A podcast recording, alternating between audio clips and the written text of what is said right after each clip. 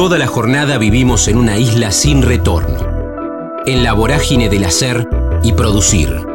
En el kilómetro cero del día tenemos más ganas de escuchar que de hablar. Ya fuimos patrios oyendo el himno. Ahora, animate a cruzar la frontera. Claudio Risi, Los Perros, Marito Borges, Monte Grande, Teatro Brancaleone, Tornero Mecánico, Chaco, Parque 2 de Febrero, Mario Monicelli, La Prida en el Colegio, Poliladron, Amores y Sueños. Estamos en la frontera, aquí en el aire de Radio Universidad, en AM 1390 hacia la provincia de Buenos Aires. También estamos hacia todo el mundo a través de la web, en el www.radiouniversidad.unlp.edu.ar, porque sentimos la radio. También pueden escuchar cada una de nuestras historias, de nuestros capítulos, en nuestro canal de Spotify, que es La Frontera Universidad. Creo, se lo digo en el comienzo, con la charla que vamos a tener con él, llenamos el álbum, el álbum de los perros. Hace algunos años hablé con Nelson Valente, que es el director de los perros, y en estos últimos meses hablé con María Fiorentino, con Patricio Aramburu y la semana pasada hablamos con Melina Petriela. Estoy hablando de los perros que el próximo viernes 15 de julio, este próximo viernes, van a llegar al Coliseo Podestá. Y otro de los protagonistas es el querido Claudio Risi, que nos atiende un rato. Claudio, ¿cómo estás? Mi nombre es Damián, aquí en Radio Universidad. Un gusto. Hola, Damián, ¿cómo te va? ¿Cómo andamos, Claudio? ¿Bien? Bien, bien, bien, bien, bien. Bueno. esperando, esperando ir a La Plata. Ahora, ahora vamos a meternos en eso. Lo dije en el comienzo porque, mira, en los últimos meses fui hablando con todos ustedes. Mira, hablé con, hablé con Patricio antes de ver la obra y hablé con María y con Melina después de haber visto Los Perros en ese teatro espectacular que es El Picadero. Ya el otro día hablábamos con Melina eso, ¿no? Desde que llegás, Claudio, con ese, con ese pasadizo, ese, ese lugar, eh, la calle Dijépolo, ya te metes en el teatro y te predispone de una manera espectacular. Y después encontrarse con Los Perros, que es una, una obra de arte. Sí, la verdad es que eh, está tan bien ubicado ese teatro mm. y tiene una historia además que, bueno, eh, está es muy lindo, eh, está bárbaro trabajar en ese lugar y, y además con ese con ese foyer, con el bar y que está este es hermoso el lugar. Y bueno, y el pasillo, el, digamos el pasaje Discépolo, que es esa curva en, eh, que que, va desde Corrientes y Riobamba hasta la Valle Callao, que es muy lindo ese lugar. Mm. Sí, es, como es como tomarse un recreo de una gran eh, metrópoli como es Buenos Aires, ¿no? Porque vos caminás por esa calle y te olvidás un rato, digo, de, lo peor de Buenos Aires, que es ese esa bulla constante. Vos te metés en un paréntesis teatral ahí. Absolutamente, sí, estás, es silencioso ese lugar, mm. es maravilloso. Mm. Bueno, y ahí, ahí Claudio, están con, con los perros. Ahora nos metemos en la ciudad de La Plata, que pueden sacar las entradas a través de PlateaNet. En este caso, reitero que, que, la invitación es doble, porque habitualmente aquí hablamos con diferentes artistas, músicos, y no siempre vemos lo que en todo caso recomendamos. Y en este caso sí, vi los perros y es realmente cautivante. ¿Cómo te llega primero la propuesta de los perros que el 15 llega a la ciudad de La Plata aquí al Coliseo, Claudio?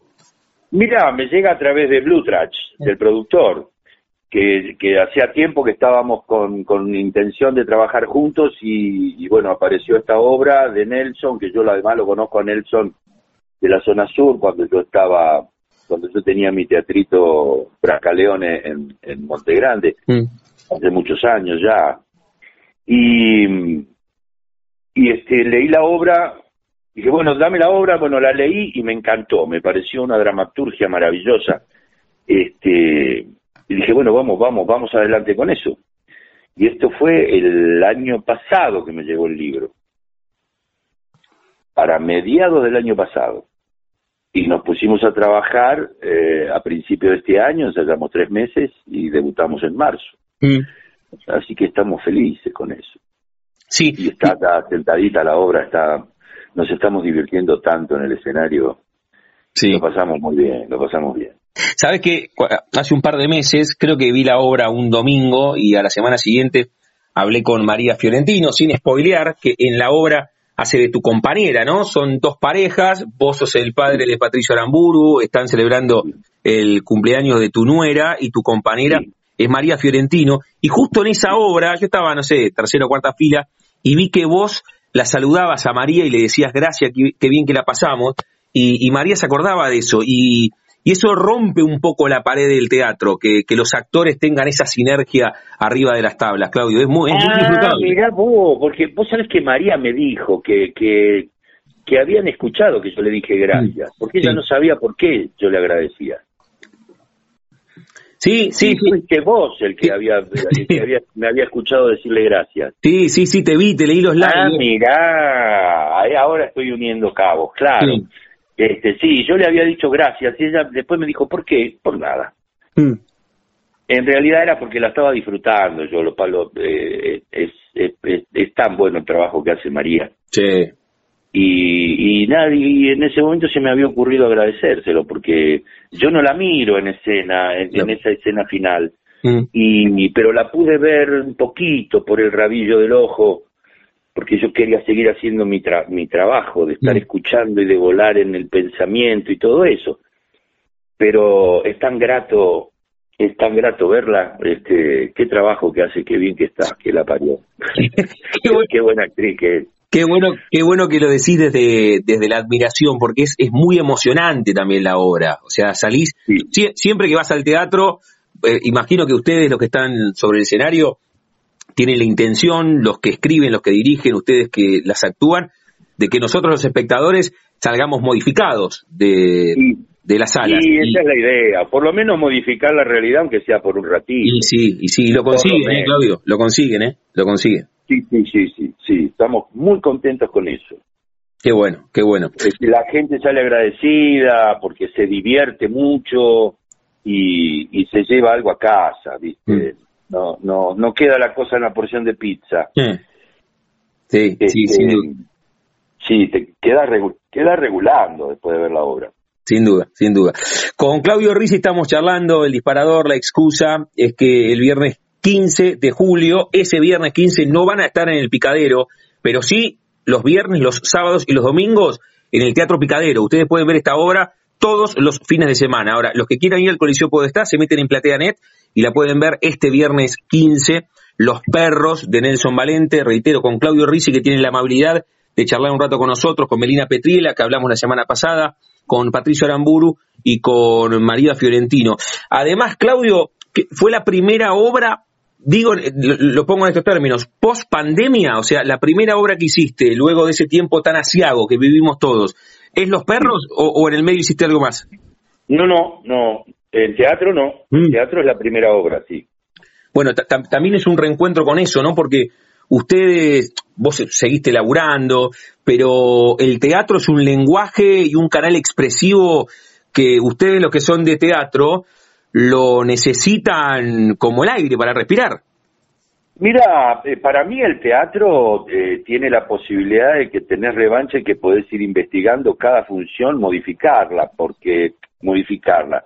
A ver, no es que estoy, voy a hacer otra obra, mm. pero dentro de eso le podés ir encontrando día a día eh, matices, variantes a tu rol, eh, y eso modifica al otro también, entonces ahí, ahí hay una cuestión de búsqueda constante, uno no da por terminado el personaje hasta que se baja el telón y aún más allá, hasta que se baja el telón por última vez, quiero decir. Mm.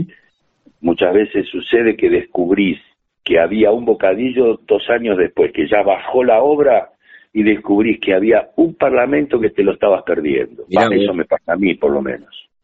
Ah, era esto lo que estaba diciendo, pero qué boludo, cómo me la perdí. Pero bueno, pero esa es la búsqueda de todos los días.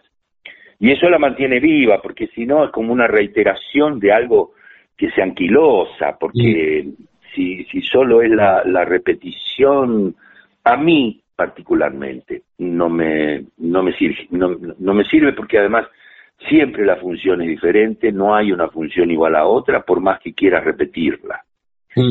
Eh, si hoy metiste un, un sucedió algo eh, que ejecutaste en, esa partitura que vas ejecutando eh, mientras avanza la obra, y surgió algo que, que sabés que pegó de manera diferente en el, en el espectador, si lo querés repetir mañana no va a ser igual. Claro.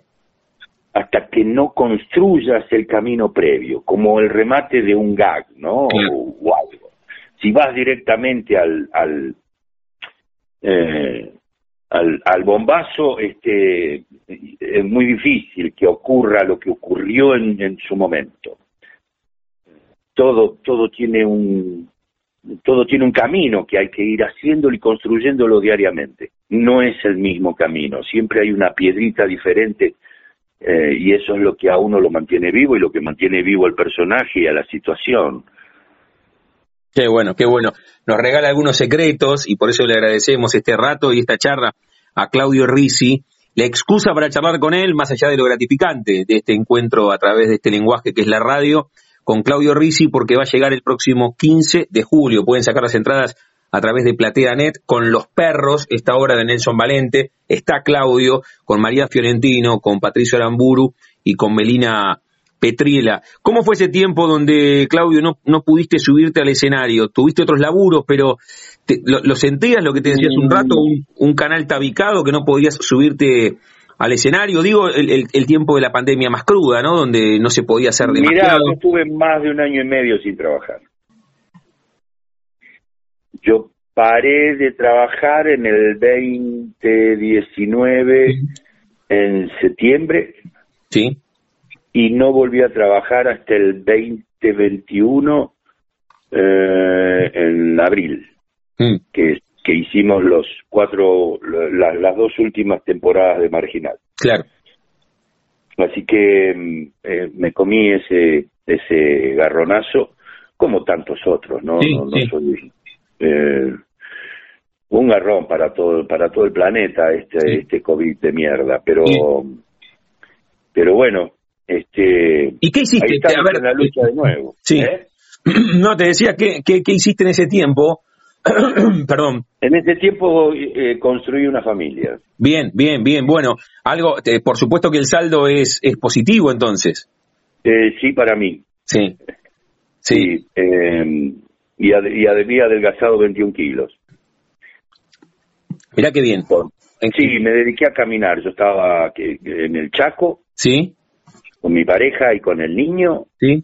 Y me quedé allí eh, y salí a caminar todos los días por un parque muy lindo que tienen allá, el 2 de febrero.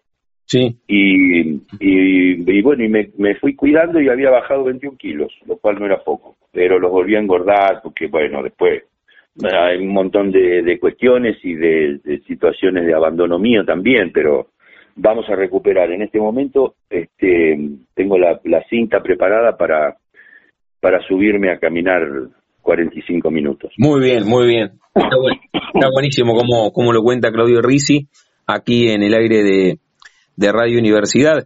Claudio... Sí, contando cosas cotidianas, ¿no? Como como el, destino de al lado. Pero es que, es que, bueno, si, si te acordás entonces lo que te dijo María, eh, acá habitualmente planteamos más charlas que entrevistas y vamos abriendo las puertas que el que está del otro lado tiene ganas de, charlar y a mí me parece que es mucho más rico que preguntarte puntualmente por algún personaje que me quedó a mí en el background, de decir quiero hablar con Claudio por, por alguna cuestión muy particular. De hecho, mira, dejé, dejé anotado, o en realidad dejé colgado con una chincha en el corcho, lo que dijiste de, de tu teatrito. ¿Cómo fue esa experiencia de vos tener una sala? ¿Cómo, cómo fue ese tiempo? Eh, mira, eso fue hace mucho, fue en mm. el 2001, yo construí, en, eh, yo alquilaba una casa en Monte Grande, mm en el partido de Esteban Echeverría y construí un estudio. Mm. Empecé a dar clases de teatro ahí eh, y, lo transformamos en un teatrito. Yo construí el escenario, hice las bases, este, soldando hierro y, esas cosas. Eh, trabajé mucho, mucho, mucho, mucho, mucho, mucho, mucho, porque tenía que ser desmontable el escenario, entonces yo hice un diseño y lo armé yo con mis manos. Este, yo fui torneo mecánico hace muchos años, así que, bueno, aprendí a soldar y, conocer de hierro algo, algo sé. Mm. Entonces, este, construí yo con mis manos ese, ese escenario para que los alumnos tengan, pues primero era de madera y era una, una un desastre. Mm. Y esto nos, nos sirve, necesito otras bases, y bueno, y, construí otras bases. Un escenario de 25 centímetros parecido al, al del picadero en cuanto a altura, ¿no? Por supuesto, porque las dimensiones eran mucho menores, entraban 47 personas, eh, tuve que cortar un pino que estaba empujando a un roble, entonces aproveché los troncos para hacer mesitas y también las construí yo con mis manos y poniéndole un poco de onda. Y, empezamos a hacer teatro allí y dando clases allí. Y, pero es muy complejo tener un teatro, es muy complejo. Mm. Es muy compleja la programación. Eh, al principio la gente no iba porque no podía, no entendía que había un teatro ahí. Claro.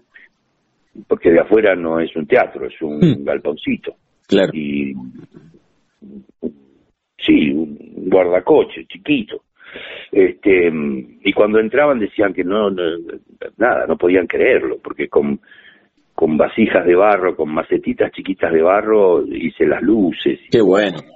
No, fue un delirio, fue un trabajo tremendo. Artesanal, esa es la palabra. Absolutamente, sí, sí. Yo, yo, yo me senté a coser los telones, yo los cosía. Hmm. Eh, yo les hacía los refuerzos, todo eso lo, los dobladillos, todo eso lo, todo lo hice yo. ¿Cómo se llamaba la sala? Bracaleone. Brancaleone, como la película de, de, de, Mario Monicelli con Vittorio Gassman. La Armada Brancaleone, yo le puse Brancaleone. Sí, y mi perra se llamaba Matilda, que es lo que hacían Catherine Spack, el personaje de Catherine Spack en, en la Armada Brancaleone. Qué bueno. después me lo encontré a Mario Monicelli, el director de esa película, que es de los años, de los fines de los 60, principio de los 70, por ahí en la película. Y me encontré con Mario Monicelli en un festival de cine y tengo aquí una foto con Mario Monicelli dos años antes de su muerte. Qué bueno, Claudio, qué bueno esto que contaste. aparte, cuando decís tengo la foto aquí, dedujo que la estás mirando, que la tenés ahí colgada y... La tengo aquí al lado, sí. ¿Viste? Sí. Está buenísimo, está buenísimo. Con Claudio Rizzi estamos charlando aquí en la frontera, reitero el disparador y, agradeciéndole la generosidad de charlar un rato aquí en el aire de la primera radio pública en el país, la primera emisora universitaria en todo el mundo. El viernes 15 llega Claudio con Los Perros, la obra de Nelson Valente, junto a Melina Petriela, María Fiorentino, Patricio Aramburu. Claudio, te vamos a dejar con, con tu jornada, pero acá a mí me gusta siempre preguntar, ahora te voy a hacer la pregunta final del programa, pero contaste un poco el recorrido, esta sala que vos tenías, pero vos tenés en la cabeza la primera fotografía mental que te linkea al arte, qué sé yo, a los tres o cuatro años, arriba de una mesa hacías monedías para la familia, o la maestra hay que, dijo hay que hacer de artigas en un acto escolar, te subiste al escenario y pasó algo. ¿Cómo es que vos te metés en el mundo artístico? No que empezás a laburar, sino que haciendo la retrospectiva encontrás el primer gen que te vincula con esto que te apasiona hoy. Mira, haciendo haciendo la prida en el colegio. Pero pero además este, vos sabés que eh, la primera vez que subí no hice de la prida. Eh, la primera vez que subí porque yo, me portaba muy mal en el colegio. Tenía problemas de aplicación, le llamaban ellos, que era conducta. Claro. Eh, bueno, eh, sí era muy peleador, qué sé yo, tenía tenía mucho lío. Eh, entonces, eh, no me, no me, no me hacían subir al escenario. Y, y una vuelta me hicieron subir y recuerdo que mi mamá me había hecho un traje de, de papel crepe, era un frac, porque era, no me acuerdo si era un 25 de mayo o qué. Y otro compañero, y era con dos compañeros. Yo tenía el remate del, del, del sketch, mm. que era un tipo que venía a mi casa y se encontraba con el criado, y el criado era un negrito, que era un, eh, me acuerdo, Alfredo Ojeda pintado con corcho, este, haciendo de criado. Eh, entonces este se presenta, bueno, está el del el, patrón, no, no está.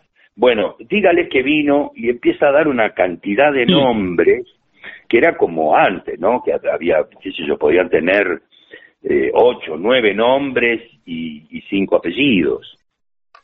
Este, entonces empezaba a dar todos los nombres, se retiraba y cuando yo tenía que entrar me decía, eh, ¿vino alguien? Sí. Entonces me empezaba a dar nombre por nombre y apellido por apellido y yo decía, oh no, qué gentil y me desmayaba. Ese era el chiste. Pero resulta que se me rompió el, el pantalón de papel crepe. Mira vos. Se me rompió en la pierna izquierda. Y yo cuando subía al escenario me quedaba la pierna izquierda para el público. Entonces a la maestra le pedí un invisible para arreglarlo, Mm. no lo pude arreglar. Entonces solo mm, decidí cruzarlo a mi compañero, entonces lo obligaba a girar y yo también giraba para que Mm. quede el perfil derecho para Claro. el público. Eh, entonces no se veía el, el pantalón roto. Y eso se me ocurrió ahí en el momento en que lo hice. Y no sé por qué, pero era así. Y yo a los 10 años quería ser actor. Mira vos. Y por supuesto que nadie me daba bola. A los Eso 10 te- años, ¿quién te da bola? Decís, No, pero- yo quiero ser astronauta, sí, está bien, Claro. bueno, sí. sí. Bueno, nene, hay que estudiar mucho, ¿viste? Ahora andá y toma el mate cocido y no rompas la pelota. No, pero además- la tarea de colegio y listo. Claro, además capaz que te dijeron, está, está buenísimo Claudio, Claudito, no sé cómo te decían, pero además de qué vas a laburar, ¿no? La típica. Sí, claro. Claro. Este, de, de qué vas a vivir? ¿De qué Te vas a cagar vivir? de hambre. Exacto. son todos unos muertos de hambre. Claro. Y encima, este, de- bueno, y a medida que yo iba creciendo, que ya llegaba la preadolescencia y todo eso, decía, quiero ser actor. Y se me cagaban de risa, porque decían, ¿cómo? Pero no podés ser actor vos, porque claro, era de un barrio humilde, Claro. un barrio de trabajadores. Este, y era el del que jugaba la pelota en la calle, que, que eso que... No, no, la gente no asociaba que de eso también podía emerger un actor. Eh, porque había una idea como que no sé que ser actor o sos de familia de, de artistas o sos o, o, tenés plata viste Y, y ahí la, la que- familia, tenés que que- ser lindo Sí, qué sé yo sí. tenés que ser lindo de ojos claros para ser actor. Claro, y, y ahí, no eso para ser modelo para ser actor hacen falta otras cosas. Y ahí te, te- si tenés esa posibilidad es mejor pero sí, pero No. hacen falta otras cosas. Y después de muchos años, este, bueno, ahora hay muchos de esos amigos que tienen que pagar la entrada para verme. claro, claro. Claro, Sí, claro, claro. Hubo algunos que fueron fueron crueles. Pero, a ver, a ver, a- algunos amigos, pero, pero no sé, tu familia te, te acompañó porque nos contaste de tu vieja. No, no, no, no, no, no. Mi mamá me empezó a apoyar después. Mm, Mi hermana sí, y la que fue mi, mi primera mujer también, que, que era una actriz deliciosa también, y, y le gustaba mucho como yo trabajaba como actor, pero e- e- eran los inicios, ¿no? Cuando teníamos 20, 21 años, 22 años, que nadie es, nadie, es muy difícil ser actor a esa edad, porque Mm. no tenés demasiada historia para contar, mm. a, a la cual remitirse para ponerla al servicio de tus roles. Eh, pero pero bueno, este, y mi mamá entonces empezó a ir a verme al teatro, ¿viste? y bueno, cuando me vio en televisión me criticaba, me decía que, que sentía que yo me sacaba las cosas de encima, y era cierto, porque le tenía mucho miedo a la televisión. Mira vos. Y hacía algún que otro bolito que decía tres palabras, alguna pavada, pero, pero sí. Estaba muy preocupado porque estaba el mito de que si te equivocabas no podías, no volvías más a la televisión, te, te hacían la cruz. Mm. Eh, cosa que no era cierto, pero, pero bueno, fastidiaba bastante que venga uno y que wow, hoy tengo que parar la grabación por este estúpido que tiene un parlamento y lo dice mal, ¿viste? tengo que volver a, ¿viste? bola. Bueno, entonces, pero bueno, y después este me acuerdo que un día una vecina le dijo a mi mamá, este, ay, lo vi a su hijo, Dora, lo vi en la televisión. Ah, sí, dijo mi mamá, eh, está aprendiendo. ¿Y de qué vive? Le dijo la señora. Y mi mamá no supo qué decir. Y le digo, bueno, ¿y para qué mentir? ¿Qué quiere decir que estoy aprendiendo? Soy actor. Y yo ya, ya era actor. Joven, pero actor. Qué lindo cómo lo contás, Claudio, ¿eh? porque no, hay, hay un, hay un gran mensaje ahí, porque lo que para vos es visceralmente ser actor, para otros es ser deportista o ser pintor Claro. o seguir, Sí, sí. se- seguir sí, esa o ser, vocación. Claro. Sí, sí, o ser cirujano. o exacto, ser- exacto. no, no importa, que eh, yo perseguí mis sueños y, y, y sigo detrás de ellos, sigo soñando. Eh, no concibo la vida sin sueños. Qué lindo. Pero esto me pasa a mí, no quiere decir que, que, que, que, que yo sea el dueño de la verdad, pero no la concibo, sin sueños no concibo la vida. Si no hay algo, algo que te mueva para, para avanzar, este, siento que la vida se pone, se pone gris, se mm. pone que no, que no hay nada que te, que te satisfaga, porque, porque no te hace, como que no te hiciera falta nada, pero nada, mirar el sol también es otra posibilidad, ¿no? De, de, decir, bueno, me gusta mirar el cielo en cada amanecer y en cada ocaso. Bueno, listo, sí, también hay que disfrutar de eso. Pero no sé si eso solo es la vida. La vida es un montón de cosas, claro, para cada uno. Y para mí es perseguir mis sueños. Y lo fui cumpliendo, se fueron cumpliendo muchos de ellos. Muchos, muchos, muchos de ellos. Recién me estaba acordando, por los otros días hablé un amigo de eso, de que he cumplido sueños a pesar de, todo el sacrificio y de toda la lucha y, y de las frustraciones que viví en su momento. Eh, sí, fui cumpliendo sueños y estoy cumpliendo sueños. de hecho, soy actor y vivo de eso, que era el primer sueño. Qué bueno, qué bueno. ¿Cómo lo cuenta Claudio Risi aquí en la frontera, en el aire de Radio Universidad? Ya en el final, Claudio, te voy a invitar a que vos puedas invitar a los que están escuchando a que el viernes 15 vayan al Coliseo a ver los perros. El que no pueda ese viernes 15, igual todos los viernes, sábados y domingos, los perros, esta hora de Nelson Valente está en el Teatro Picadero. Pero un poco, creo que un poco lo, lo decías recién, pero cerramos cada una de las charlas aquí en la frontera jugando con el nombre de nuestro envío.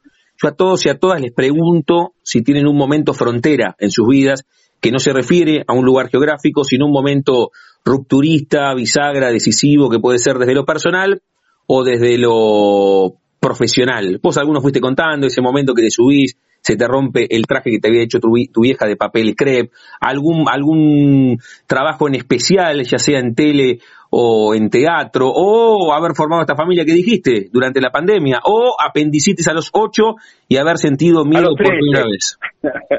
¿Cuál? Apendicitis a los trece, me operaron a los trece. Bueno, no, mira, este, son, em, yo creo que hay, eh, eh, eh, tengo algunos mojones, digamos, en, mi vida. Uno es ese que te conté de la primera vez que subí al escenario y dije qué lindo es esto de jugar, la elección de ser actor, haber participado por primera vez de, de un programa como Poliladron, por ejemplo, que fue una bisagra en la televisión argentina. Eh, y la profesión me ha dado muchas cosas y he tenido también amores eh, correspondidos. Y, y eso también está en mi haber. Mm. Eh, y no tuve uno, así que tuve tuve tuve tres. Y, y eso, el tercero es el que el que estoy en este momento disfrutando de esta familia que, que la hacemos a distancia porque ella está en el Chaco y yo estoy acá. Pero, pero voy vengo, voy vengo, voy vengo, voy vengo. Eh, son, o sea que son varias las bisagras, ¿sabes? Eh, a ver, no sé, no puedo, no puedo, no puedo decir que hay algo, un quiebre en la profesión sí sé cuándo se produjo el quiebre, cuándo se produjo el clic, no el quiebre, sino el mm. clic. Cuando me di cuenta que yo podía, que yo podía ser un actor y que estaba seguro de que era un actor. Porque durante muchos años eh, viví con la, con la inseguridad de que a lo mejor era un chico caprichoso que creía que tenía capacidad para ser actor y en realidad era de madera terciada. Este, y, y no hubo un día que se produjo un clic en mi cabeza y lo pude manifestar con esa cuando se produce el clic es como que aparece la seguridad sin eh, cuando lo verbalizás, porque yo decía, sí, soy actor, soy actor, soy actor, pero el que no se la creía era yo, le rompía las bolas a todos mis amigos y a todos los que, parientes y qué sé yo. Por eso nadie creía, hasta que creí yo en mí. Y ese día se produjo el fenómeno. Se produjo, no fue magia. No fue magia. No fue magia, no. No, fue magia. Y fue un, un, quiebre ahí. Pero eso es en el oficio. Después, en la vida hay varias cosas también, ¿no? Pero también tiene que ver con los sueños y con el amor y eso. Que sigo creyendo. Yo pensé que ya no, ya no, ya había tenido mucha suerte con haber amado y, en, un par de ocasiones y, y, poder disfrutar de eso. Bueno, ya está, bueno, a mi edad ya fue y no, apareció, apareció, no, se despertó ese, ese monstruo maravilloso, ese dragón que está ahí todo el tiempo encendido, eh, apareció de nuevo, se despertó, se despertó y me encendió y es maravilloso. Y ahora le extraño esa petiza que está en el, en el Chaco. Qué bueno, reitero, qué lindo escucharte en ese tono y también te sigo ahí en las redes y cuando uno exterioriza también lo que siente está espectacular y ahí te veo también, entonces está buenísimo, le digo a Claudio Rizzi que tuvo la amabilidad gigantesca de charlar ya más de media hora, está retrasando su subida a la cinta para trotar un rato. Claudio, antes, antes de agradecerte y, de despedir... No, trotar no, no te voy a mentir porque creo que rompería la cinta y, y yo no duraría más Caminata, caminata como en Chaco, caminata. Una caminata, caminata. Sí, Hay un sobrepeso importante que mejor hacer caminata para que no me salga el bobo por la boca y se me rompan los meniscos. Claro, claro, Caminar, que es una actividad sana, este y, un poco más segura. Sí, sin duda, sin duda. Invitás, Claudio, a los que están escuchando a que el 15 estén en el Coliseo, pero además, lo, dije un par de veces, pero viernes, sábados y domingos están en el picadero con los perros. Pero ya que estamos en La Plata, amplificamos, le ponemos resaltador con amarillo fluo, con verde fluo, que el 15 están en el Coliseo. Sí, sí, los invito porque la verdad que la, obra lo merece, el espectáculo lo merece y el público merece ver esta obra que es, muy inteligente y está muy bien hecha. Eh, son muy buenos trabajos de los cuatro, estamos, me permito sumarme, estamos bien los cuatro. Muy bien están. Sí, hacemos muy buen trabajo. Ha hecho Nelson Valente no solo una, una hermosa eh, dramaturgia, sino un trabajo de dirección muy, muy ajustado y riguroso. Entonces, este, los invito, miren, viernes y sábado en el Teatro Picadero estamos a las 20 horas y los domingos a las 18, un horario interesante para el invierno. Mm. Pero el día 15, el viernes 15 de julio, vamos a estar a las 21 horas en el hermoso Teatro Coliseo Podestá de la Plata, que que lo han eh, refaccionado hace unos años y ha quedado realmente maravilloso ese teatro. Mm. Es un placer tener un teatro así en la ciudad. Es, es, eh, hermoso entrar a ese teatro eh, ya te condiciona ya te pone te pone en, en, en, modo teatro en modo espectáculo así que están invitados al el, el día 15 en el Coliseo Podestá de La Plata. Eh, vamos a hacer los perros y, y bueno, después me dirán, en todo caso, si les gustó o no les gustó. Yo creo que sí, que les va a gustar. Sin ninguna duda, sin ninguna duda. Le pone la rúbrica Claudio Rizzi, que tuvo la amabilidad de este rato. Claudio, agradecerte mucho por este rato. Dos cuestiones más cortitas. Una, una pena que no te pude ver en Terrenal, que la vi dos veces ahí con el amigo Tony Lestingi, esa obra maravillosa de ah, Mauricio. La, vi dos veces, es una, es una maravilla esa obra. Del es una maravilla esa obra. del, el Shakespeare argentino, de Cartoon. Y, Algo así. sí. la, y la, vi en el Caras y Caretas y la vi en el Coliseo hace algunas semanas y es espectacular y vos estuviste ahí con, con ese, con, es un fenómeno de, del teatro en Buenos Aires y, Y, la, y la otra capaz que después te escribo y si venís un rato antes a La Plata podamos charlar de esta manera también en otro formato en la tele, yo después te escribo, capaz que si venís un rato antes, si se puede, lo podemos hacer. Dale, dale, ¿Eh? buenísimo. Claudio, gracias por este rato y por la sensibilidad con la cual actuás, pero también este rato aquí en la radio. ¿eh? Bueno, gracias a ustedes por la nota y, por invitar a los amigos a que vayan a ver la obra, que no se la pierdan. Que no se la pierdan, esa es la frase, que no se la pierdan porque es una, es una buena inversión, ¿sabes? Es, es una buena inversión. Es una buena inversión. Sí, es, es, un buen resumen cuando uno va al teatro y mucho más para ver los perros. Claudio, gracias por este rato, de verdad. ¿eh? Sí, no te vas a ensartar, quiero decir, ¿no? No, no, no, no, no. No te ensartar, no es una obra que dice, uy, no, ¿cómo hago para irme? No, no, esta obra no, no, no invita a irse, invita a quedarse. Te vas, te vas modificado. Te vas modificado, te vas modificado para bien. Claudio, gracias por este rato. Que estén muy bien y muchas gracias por la nota. Chau, chau. Chau. La frontera. Isla nocturna para escucharse. Diego Ferrando, esa mujer de Rodolfo Walsh, Talleres, Federico Leone, Platense, Malvinas, Cine Selec, Luna, Cine Italiano, Dramaturgia.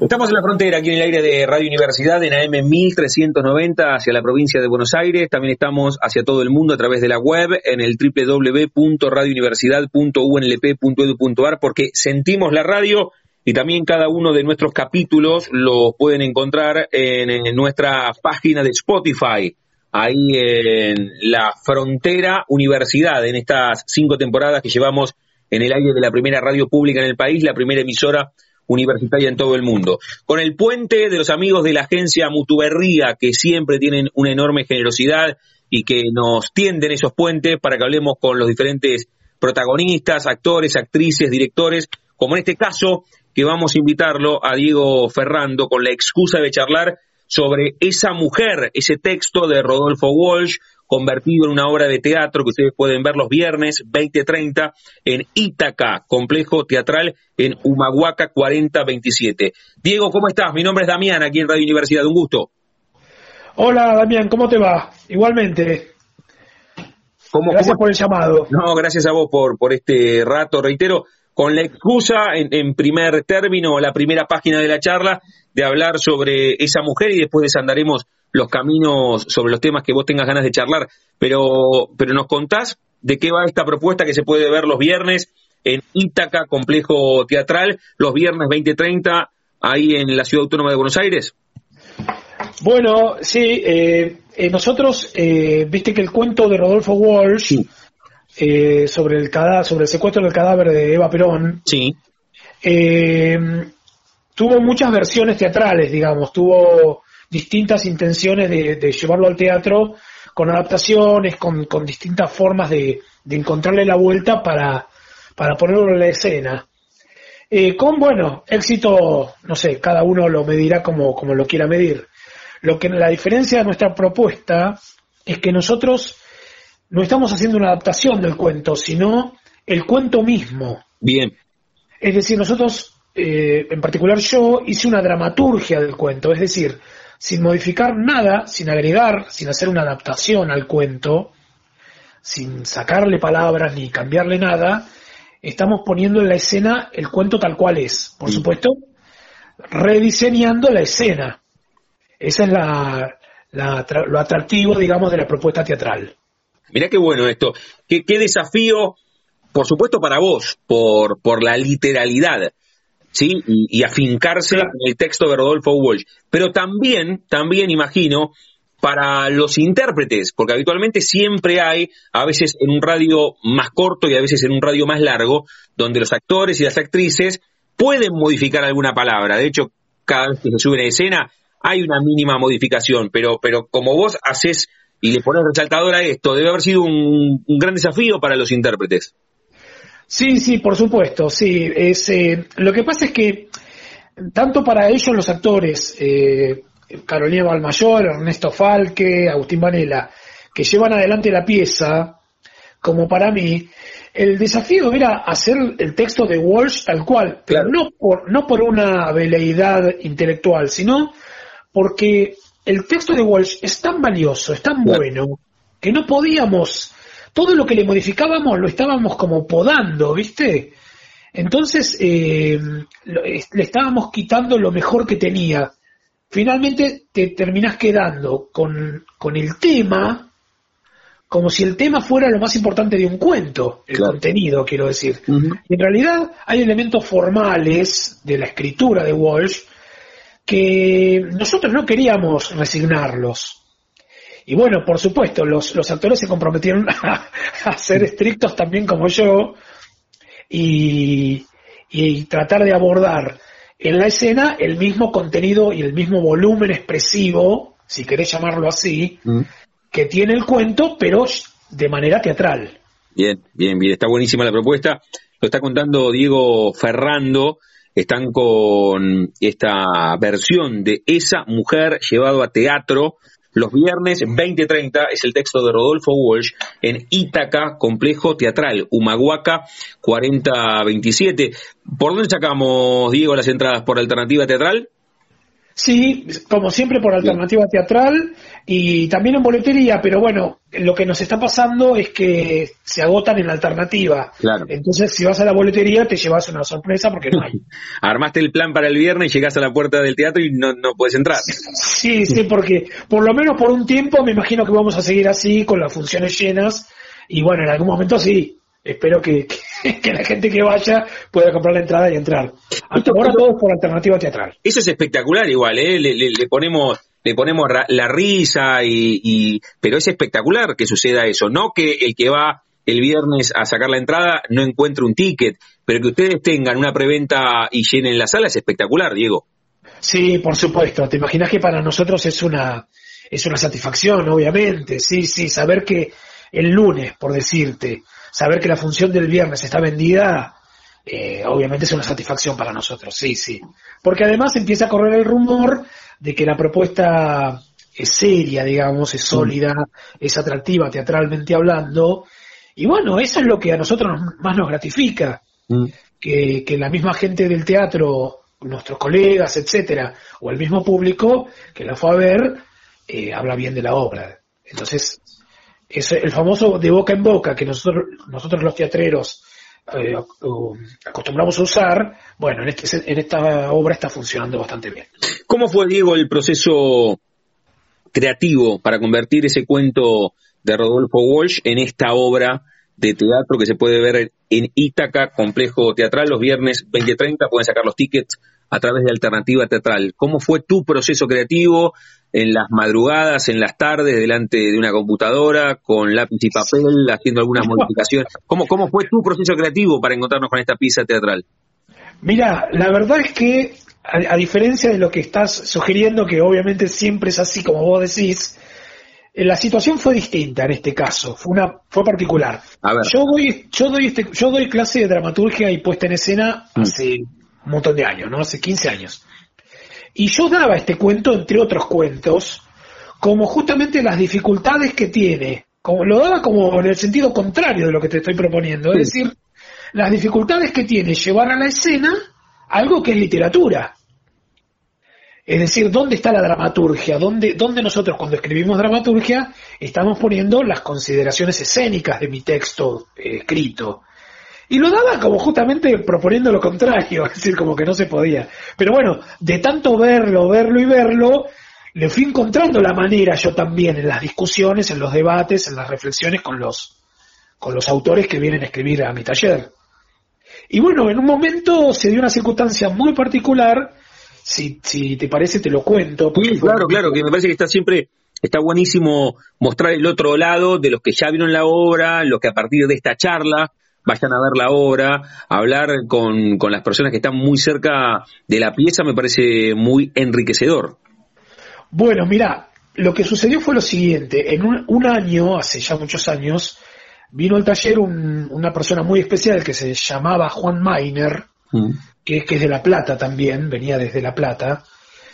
Y cuando yo di el cuento de Walsh, él nos contó a mí y a todo el grupo que él conocía a los Walsh y que había estado cuando mataron a la hija de Rodolfo Walsh en la calle Corro. Entonces nosotros nos miramos, viste, como diciendo, ¿de qué está hablando este hombre? Mm.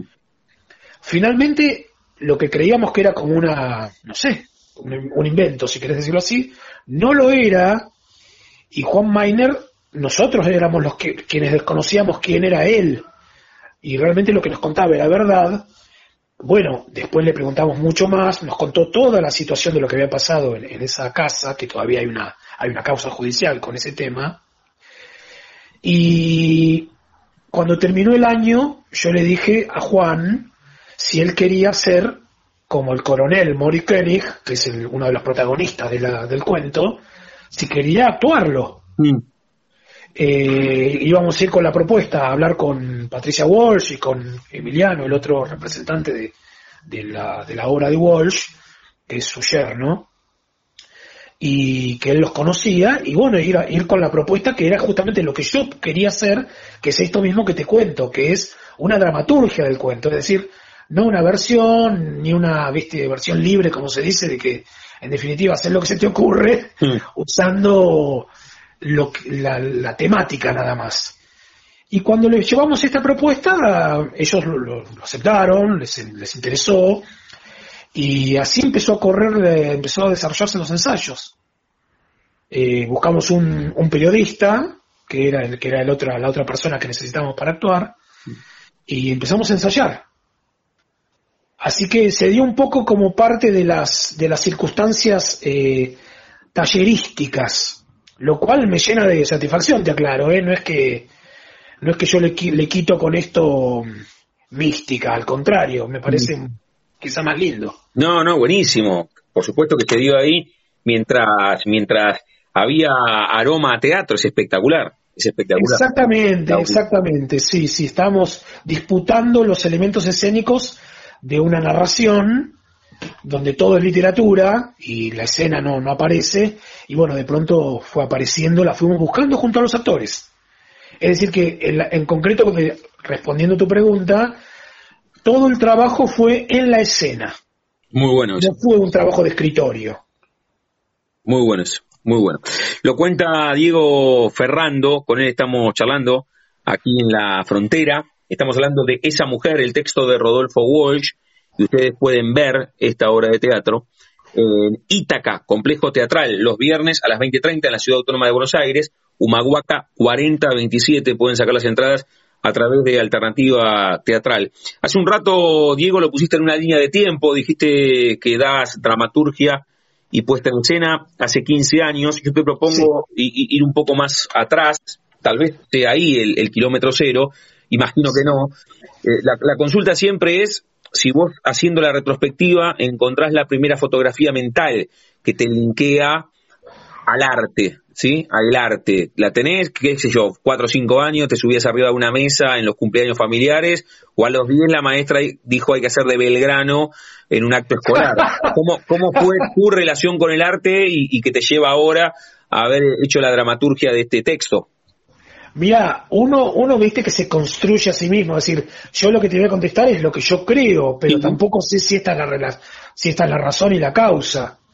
Eh, mi viejo, en la ciudad de La Plata, justamente, tenía un cine, el Cine Select. Mira vos. Entonces, junto a otros socios. Y yo desde chico me la pasaba viendo películas. Pero me veía todas las películas, porque el Cine Select, no, no sé si te acordás, que en un momento daba como dos, dos, o tres estrenos, ya pasado del estreno, juntos. Entonces por ahí te daba dos películas de Bergman o dos películas de Woody Allen juntas. Qué bueno. O de realismo italiano, ¿viste? Sordi, Hugo Toniaz y todo eso. Y yo por ahí tenía 14 años y ya me explotaba la cabeza, ¿viste? Porque era como... tenía Había visto un montón, un montón de cine y de cine del bueno, ¿viste? Fellini, Berman, qué sé yo. Bueno, no vamos a hacer una lista ahora. Pero yo, si me preguntas a mí, creo que todo comenzó ahí, en la sala, en la platea del Cine Select. Qué bueno, qué bueno, está, está buenísimo el comienzo, está buenísimo, lo dice Diego Ferrando, con él estamos hablando aquí en la frontera. ¿Y cómo convertiste todo eso en vos, intentar, no sé, hoy dar clase, la dramaturgia, no sé si vos te subiste alguna vez al escenario, ¿cómo fue tu recorrido, Diego? Sí, sí, viste que pasa como en el fútbol con los actores. A ver, todos los directores o los dramaturgos somos futbolistas primero. Bueno, está bueno esa. Somos actores, viste, como los directores técnicos siempre fueron futbolistas, viste, técnico. y en este caso es igual, digamos, yo fui, eh, estudié teatro muchos años, con distintos profesores en La Plata, en Buenos Aires, y, y bueno, en un momento determinado, yo siempre escribía, digamos, escribir era una cosa como, como que iba por un carril propio, desde chico escribía, me encantaba escribir, y en un momento se, se sumaron las dos cosas, digamos, se montaron una sobre la otra, me puse a escribir para mis compañeros, para los, mis compañeros actores, quiero decir, y, fui como ocupando otro rol, y bueno, de pronto empecé a dirigir mis propias obras, eh, viste, todo, todo se fue dando hasta que quedé como en ese lugar, que obviamente no me arrepiento, eh, al contrario, no es que me corrí de la actuación por sacrificando nada, al contrario, me siento mucho más cómodo en el rol de director y de escritor de teatro y dando clases sobre todo. Me encanta de dar dramaturgia y puesta en escena. Che, Diego, y, y, el tipo vinculado al arte como sos vos, ¿en algún momento compitió contra alguien o con quién convive? ¿En qué momento? Cuando tenías 14 y en el cine Selec miraba las películas de cine italiano y después te gustaba la actuación, hiciste cursos en La Plata y en Buenos Aires, y en qué momento te enfocaste al 100% en el arte. ¿Contra quién? Cuando digo contra quién compitió, tal vez cuando terminaste el secundario, apareció un estudiante de abogacía, ingeniería, arquitectura o algún deporte, ya que decíamos la metáfora futbolera, o siempre claro, claro que la huella era esta, eh, el arte? Mira, no, no, no, de ninguna manera. Eh, cuando yo empecé a estudiar teatro, actuación, eh, ya fue un, punto sin retorno. Mm. Pero eso ya estaba, como decís vos, terminando la secundaria, y después me metí en letras Ahí en la Universidad de La Plata, pero me metí en letras como para complementar la actuación, no me metí como para ser profesor de letras. Eh, de hecho, no la terminé la carrera. Y después me mudé a Buenos Aires, me quise meter acá en la UBA en letras y nada que ver, viste, tenía que atar un montón de equivalencias. Bueno, en definitiva lo dejé y me quedó como un complemento del teatro. Me puse a estudiar en, el YUN, en otros lugares, eh, otras cosas relacionadas con el teatro. Bien. Pero bueno, siempre, viste, los actores tenemos esa situación de que durante mucho tiempo estamos trabajando en otra cosa. Claro, a eso, a eso me refería, con, con, quién, con quién convivía y si además tu contexto te, te acompañó. Cuando digo contexto, digo familias, eh, parejas, viejos, que al mismo tiempo te dicen, che, vos vas a vivir del arte, pero además de qué vas a laburar, mucho te va a Exactamente. Bueno, mi viejo, por supuesto, de qué vas a laburar al toque, ¿viste? Pero no, tuvo un apoyo relativo, si querés, porque aparece esto mismo que vos decís, pero en la familia de origen.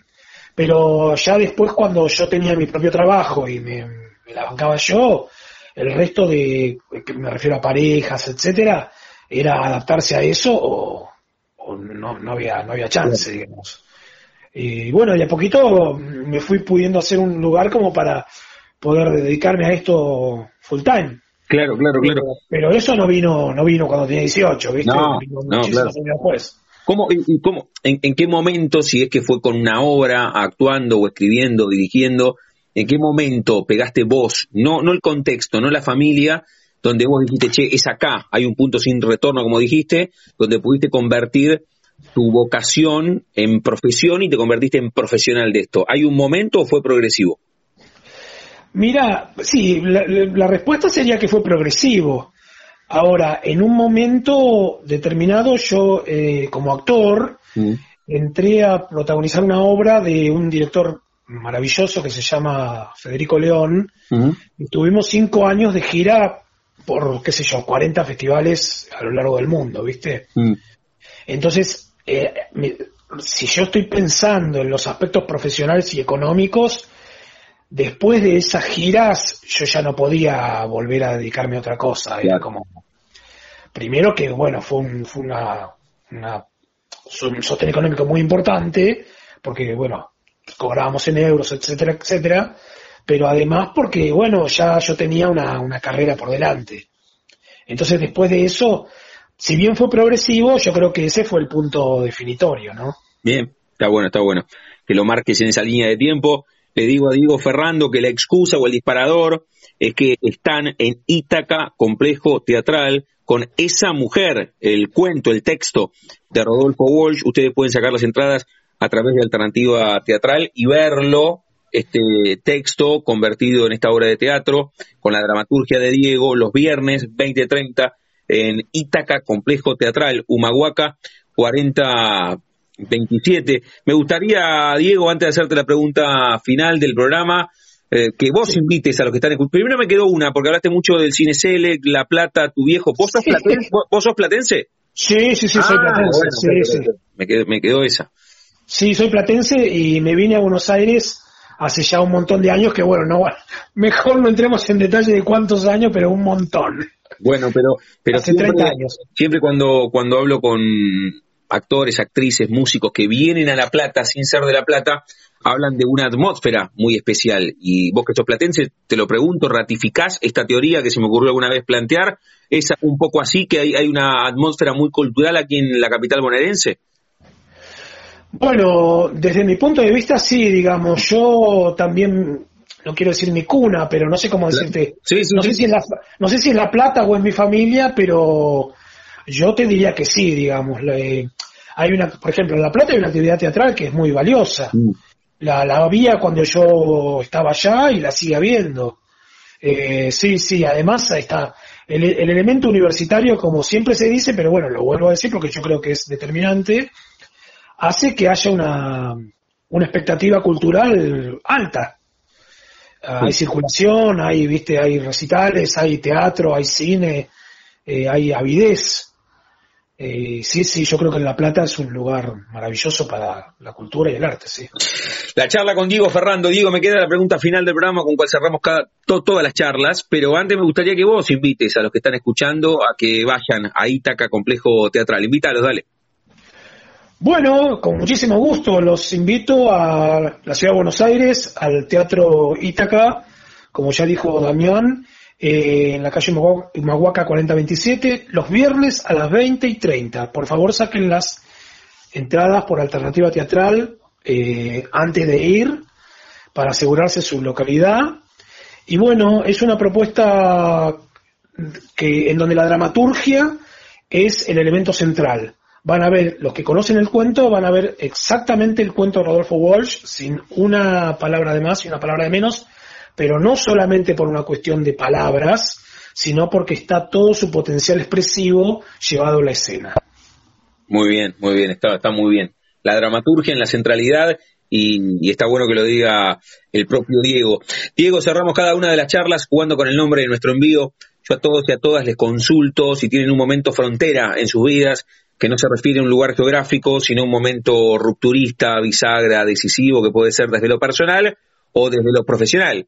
Esa gira con Federico León durante tanto tiempo que la marcaste, o la primera vez que te subiste a un escenario, o cuando decidiste enfocarte al 100% en tu pasión, eso desde lo profesional. Ahora, desde lo personal, tal vez a los 8 tuviste apendicitis y, y sentiste miedo por primera vez, o el cine Selec, que ahí tu viejo era uno de los socios y ver el cine italiano. Un momento frontera, ¿podés elegir? Bueno, un momento doloroso, ¿se puede? Un momento doloroso. Sí, por supuesto, si, si fue tan, tan marcado en tu vida, por supuesto. Para mí, yo soy de la generación de las Malvinas y Mm. para mí, bueno, es la frontera. Bien, Es un antes y un después. muy bien, muy bien. Está bueno que le hayas puesto resaltador, por supuesto que vale. Diego, agradecerte mucho por, por este rato, eh, por el recorrido, no solamente por hablar de esa mujer, sino de todo tu, de todo tu bagaje. De eso van las charlas, más charlas que entrevistas aquí en la frontera y, y espero que le hayas pasado bien. Sí, muy bien, Damián, te agradezco muchísimo la charla. Saludos a todos. Diego, un abrazo enorme. Abrazo para vos, gracias. Chau, chau. Pasaporte en mano. Noctámbulos con la radio abajo de la almohada. Equilibristas entre el ayer y la ilusión de mañana. Somos La Frontera. Idea y conducción, Damián Zárate. Idea y colaboraciones, Julián Álvarez. Producción de notas, Puma Gaspari. Edición y postproducción, Juan de Vega. Idea sonora, voz y edición, Diego Carrera. Voz artística, Pablo Dupuy.